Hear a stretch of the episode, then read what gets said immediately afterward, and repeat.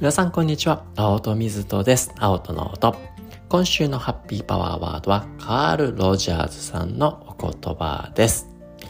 人はただただサンセットのように美しい。人がありのままであるならね。私がサンセットを見ている時に右の端っこのオレンジ色を押さえてだなんて言わないよ。私はサンセットをコントロールしようとだなんてしないね。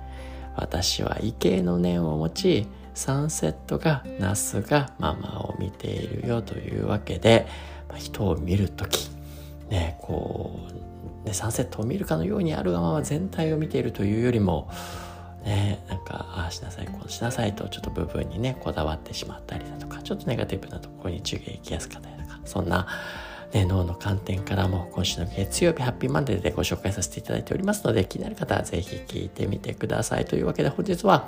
水曜日水曜日は最先端の神経科学の研究をですね皆さんにご紹介している日になります。今日はですね今ご紹介したカール・ロジャーズさんのお言葉にもね、深く関係してくるような研究かなというふうに思うんですが、まあ、最先端というね、言うといつも2022年がよく出てくるんですが、今日はね、ちょっと前ですね、2019年の研究なんですが、今出てきたようにね、こうあるがままを受け入れるみたいな、この需要ですね、アクセプタンス、需要っていうね、脳機能と、リアパレイゾっていう、まあ、再評価していくっていう、まあ、脳の使い方でそれぞれどっちも大事だよっていうふうに言われてきているんですがあのそれぞれのね脳の特徴の違いっていうことを、まあ、述べてくれている、まあ、論文がありましたのでご紹介したいなと。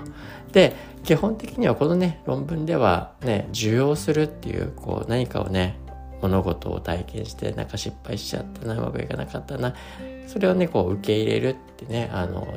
受け止めるっていうようなことをまあ需要って言って。でリアプレイザーっていうのは再評価っていうのは、ね、そこにある今起きちゃった現象っていうことに対してあのこれねおそらくですけどここのあの論文では入ってないですけど受容しその上で改めてあそのことって例えばねあの自分にとって学びになったなみたいな形で改めてその評価を変えていく再評価していくただただ嫌なことだけ嫌なことだったなうまくいかなかったなっていうところから、ね、これは自分にとってね学びになることだったよねとかポジティブなサイドもあったよねっていうように自分の中での起こっちゃった現象に対して評価を変えていく改めていくっていうところが含まれている。まあ、なんで、まあ、おそらくねこの論文の中ではあのここをね対立構造としてあの述べていてね。再評価の方が効果ありそうですよ、みたいな言い方をしてるんですが、ただ、あの、この論文の中にはどちらもね、あの、生理的な面においても、行動面に関しても、で、脳の中の変化としても、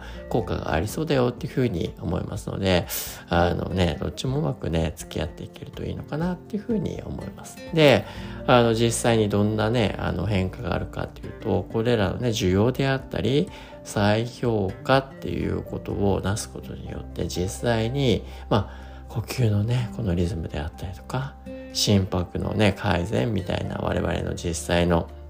性的な現象にも効果があることが分かりましたし脳の中のアミグダラ扁桃体と呼ばれるところの活動ですね。これ不安感情とかが出てくるとあの反応しやすくなったりするんですがそこのね反応の仕方これが大きくとりわけ再評価の文脈において改善されたっていうことですね、まあ、なのでやっぱり生理現象を見ても脳の現象を見てもこの需要であったりあの再評価というところはすごく重要なねあの脳の機能かなと。でなんでこういうねあの需要っていうこともそうだし再評価っていうことが大事になってくるかっていうとやっぱ我々って起こっちゃった現象の一面的な部分だけにこう注意を向けてしまってその部分が全てであるかのように、まあ、なんかうまくねあのいかなかったことは一つあるとそのことがその人を表すのようにですね部分を全体として捉えてしまうようなちょっと傾向まあその他脳は楽ですよね。あったがあったね。現象そのままがそのことなんだって認識しちゃう方が。まあ例えば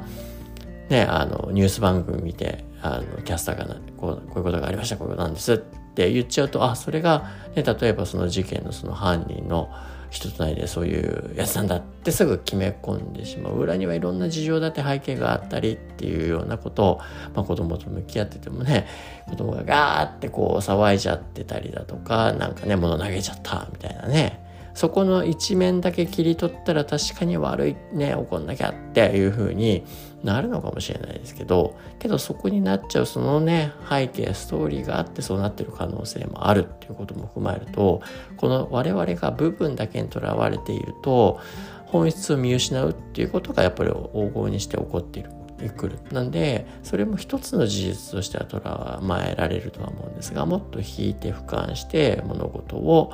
受け入れていくっていうことですね。これをするためにですねまず需要っていうようなことであの自分がねこう自分起こった現象に対して認識していくっていうのも一つ大事になってくる。まあこれは何かっていうと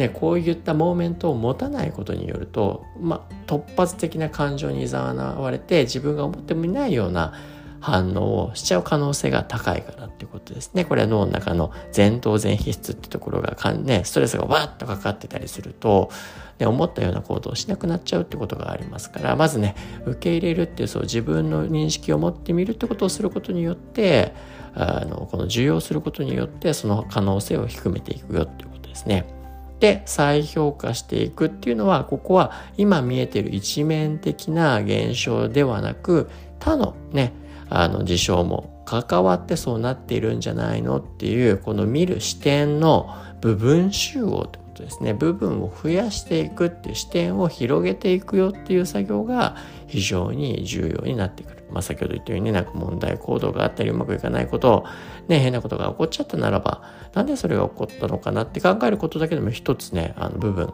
増えていく。この部分集合。まあなんでそこのねあのね、うまくいかなかった、ダメだった、その背景なんだろうもそうかもしれないし、あ、今までけどこういう時にこうだったなっていうですね、その人となりのね、素敵なところを探るっていうのも視点を増やすっていうことですよね。なんで、いい部分っていうところだったり、とらわれやすい部分から他の部分もいっぱい集めていく部分集合をしていくっていうことがこの全体史の方向へいざなっていきますよという意味において再評価っていうのが実際に脳にとってもすごく重要でしたし生理現象としても大きな改善につながっていたのでこのね再評価するスキルってやっぱりすごく重要なのかなと。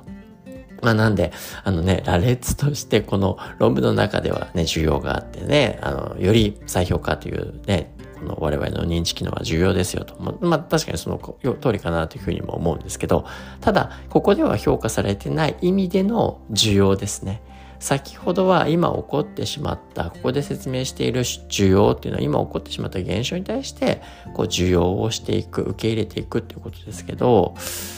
もっとね、部分的な需要ではなくて全体的な需要っていうのもあるだろうなっていうふうに思うんですよね。それが、まだ神経科学であったりだとか今回の研究では記されていないですが、ね、先ほどのカール・ロジャーズさんのお言葉のようにありのままのあるがままを受け入れていくどんなことがあったとしてもその人をまるっとね全体としてもうその人が生きてることあること自体に感謝して受け入れていくっていうようなスタンス。それはわざわざ部分的ないい点であったりポジティブなサイドを探すでもなしに